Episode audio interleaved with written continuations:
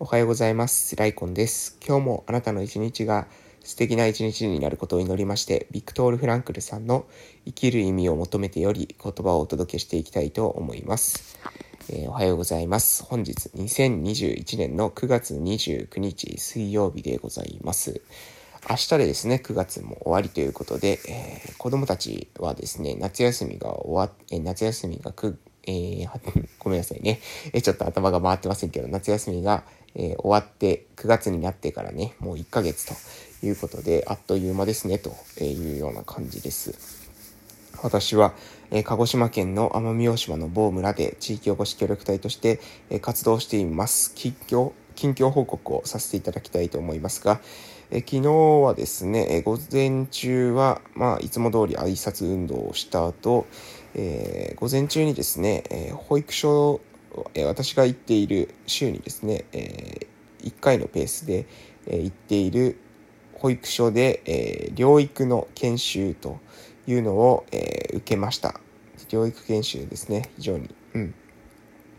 勉強になることが、えー、多かったです。まあ一つね、衝撃的だったというか、あ、そうなんだって思ったのが、えー、その療育の研修の方はですね、20年選手で、えー、奄美大島ですね、全島を回っていて、えー、与論とか、えー、徳之島っていう、まあ、いわゆる、あの、離島があるんですね。あの、本島ではない、えー、離島があるんですけれども、その離島の方にまでですね、えー、その先生、えー、行かれてたっていうことで、えー、そうやって離島の方にまで行かれてたんだけれども、私たちの村はですね、本島の中にあるんですが、私たちの村には、えー、今回初めて、来たということで、え、これはですね、かなり、え、衝撃だったんですけれども、それだけですね、ある意味、私たちの村の、え、療育っていうものが、え遅れているっていうことですよね。え離島にも行っている20前選手の先生が、え昨日ですね、初めてですよ。昨日初めて私たちの村に来た。ね、あのかなりびっくりしました。ある意味、えー、その、それだけですね、えー、療育というもの、私たちの村遅れてますし、えー、何よりですね、その、遅れているということに多分自覚がない。そして、え、今までですね、政治というものがですね、え、どこを向いてですね、え、行われてきたのかっていうのがね、かなり、えー、昨日、明確になる、え、出来事だったなというふうに思います。やはり、えー、子供たちに対して、え、投資をしてくるってことを、えー、してこなかったっていうことが分かりますよね。20年間、これ、先生が入ってきてないわけですから。入ってきてこなかった、入ってこなかった理由っていうものをね、え、そこをしっかりね、考えないといけないなと思います。やはり、えー、元気な高齢者、私よく言いますけど、私のたちの村は元気な高齢者に向かってですね、政治が行われているっていうふうに、えー、言ってます。で、えー、それはやっぱりね、私の考えですけれども、それはおそらく、えー、行政機関、まあ、役場に紐づいた、えー、機関が多いということですね。す、え、べ、て、まあ、公的なサービス、えー、官的な、えー、サービスに紐づいている。どういうことかというと、福祉の事業とかですね、えー、保育の事業っていうのも、えー、役場の、えー、管轄というか、役場の影響下にある、えー、民間主体でない組織ばかりですし、えー、そして、えー、民間の事業といってもですね、えー、土木系の事業が多い。えー、つまり、土木系の事業となりますと、えー、公的な、えー、公共開発などの、えー、力がかなり、えー、大きいですので、そちらが、まあ、なんて、なんて言うんでしょうね。自分たちの仕事の中での大きな、えー、収益源と、えー、なりますので、え、どうしてもね、そうすると、やはり、えー、役所の力が強くなってしまう。役所が強いということは、じゃあ役所のトップはどうやって決まるのかっていうと、これは民主主義で選挙で決まるわけですね。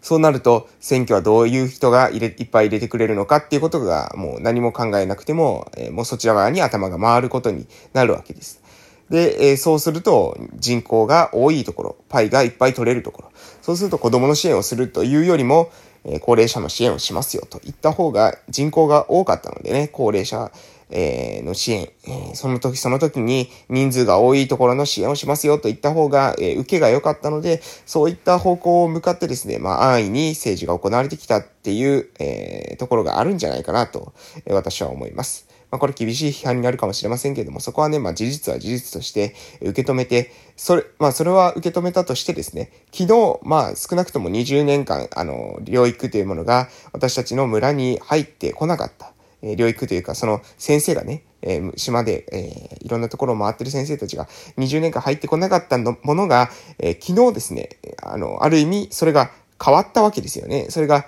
入ってくることができた。そして、また来月と再来月と、えー、先生が入ってくるっていうことになっている。これはね、大きな変化というふうにも捉えられ、捉えられるわけです。なので、えー、こういった大きな変化が起きている今の、えー、私たちの村、えまだまだですね、えもっと、え子供たちに対する投資を増やしていくべきだと私は考えています。それでも、え私たちの村がね、変わってくるのには、え少なくとも10年、ちょっと変わってくるだけでもですよ。ちょっと変わってくるだけでも、これは10年くらい、えスパンかかると思っています。もう少し、子供たちが戻ってこないとね、えー、お話にならないと思います。10年後になると、えー、各学年ですね、1人ずつくらいは戻ってくる。それは戻してくるわけではないですよ。強制的に住めとか言って、戻してきたりですね、親の力を使ってどうこうする、子供の人生をコントロールする、そういうわけじゃなくて、住みたくなるような魅力的な村づくりができるまで、文化をえ文化のを変えてですね、え政治を変えて、そして民間の意識を変えてっていうことをするのに、まあ10年くらいはね、かかるんじゃないかなと、私は思っているというところでございます。えで、ちょうどですね、午前中はそんな感じで、まあいろいろ考えながら、やってたわけですけれども、午後はですね、午後で、子育て支援員の研修がありましたので、そちらの方を受けました。オフラインサロンもあったんですけどね、え私は昨日は、え出れずというような感じでしたが、あの本当にね、あの皆さんが自分、えー、自ら主体的にね、活動してくださっているので、オフラインサロンの方も非常に、え助かっておるところでございます。はい。そんな感じで朝からちょっと暑くなってしまいましたけれども、フランクルさんの言葉の方に移らせていただきたいと思います。それでは行きます。人生は日々私たちに問いを投げかけてくる。それゆえ、この記録はドラマチックである。私たちは人生の方から問われているのであり、それに答えていかなければならない。いわば人生とは生涯にわたる問いと答えの繰り返しである。そして答えに関しては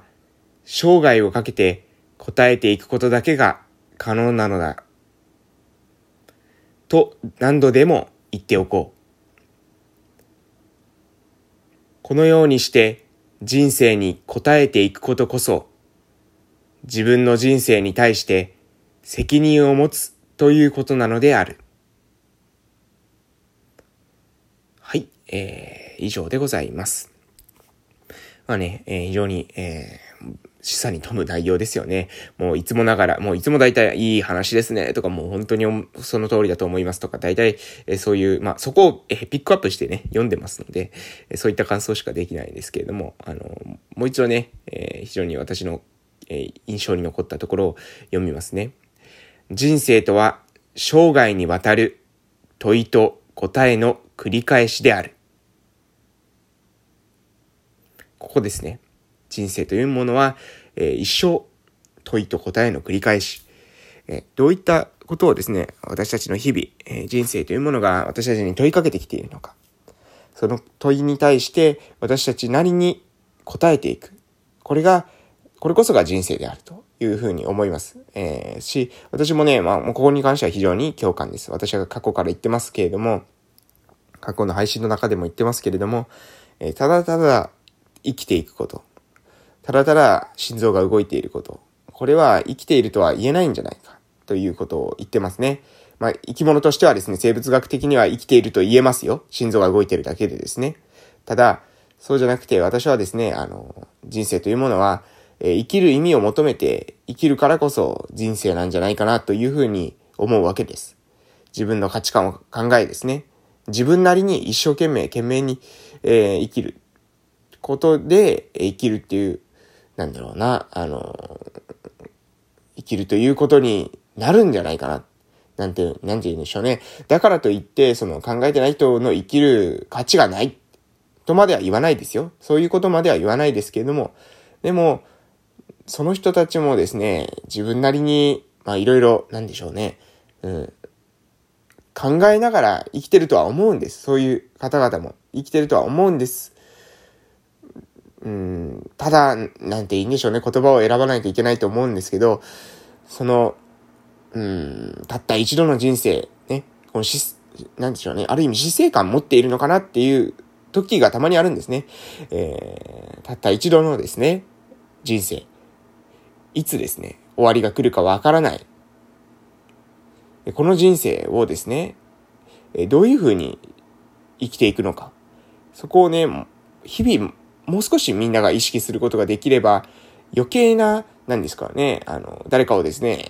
傷つけることとか、誰かの足を引っ張ることなどせずに自分の人生にね、もっと意識が向くんじゃないかなと思うんです。そうやって自分の人生というものを自分が生きたいように生きていく。これは一見わがままな生き方っていう風に感じるかもしれませんが、生きたいように生きるためには、人とですね、共同したり、協力していったりすること。そして、その生きたいように生きていく中に、想像力というものをね、持っていくってことですね。私たちの、その、ただただ欲望に従って生きていくというよりは、えー、私たちの人生、このね、生きて、生き方、えー、これはね、世代をまたいで、例えば、えー、私がもし、え100年後に生まれていたら、えこの世界を生きたいと思うのだろうか。ね。え100年後にこの村で、この島で、え、生きていきたいと思うのだろうかっていう想像力、これが必要なんじゃないかなというふうに思うわけでございます。朝から、え、少しですね、難しい話をしましたが、まあ、ぜひですね、皆さんも一日の中で、えー、ね、人生というものは問いと答えの繰り返しというものを意識していただけたらなというふうに思います。それでは、え、本日も、え、素敵な一日をお過ごしください。また夕方の放送でお会いしましょう。なんか、た朝の音楽が鳴ってますね。ちょっと聞いてから。はい、いってらっしゃい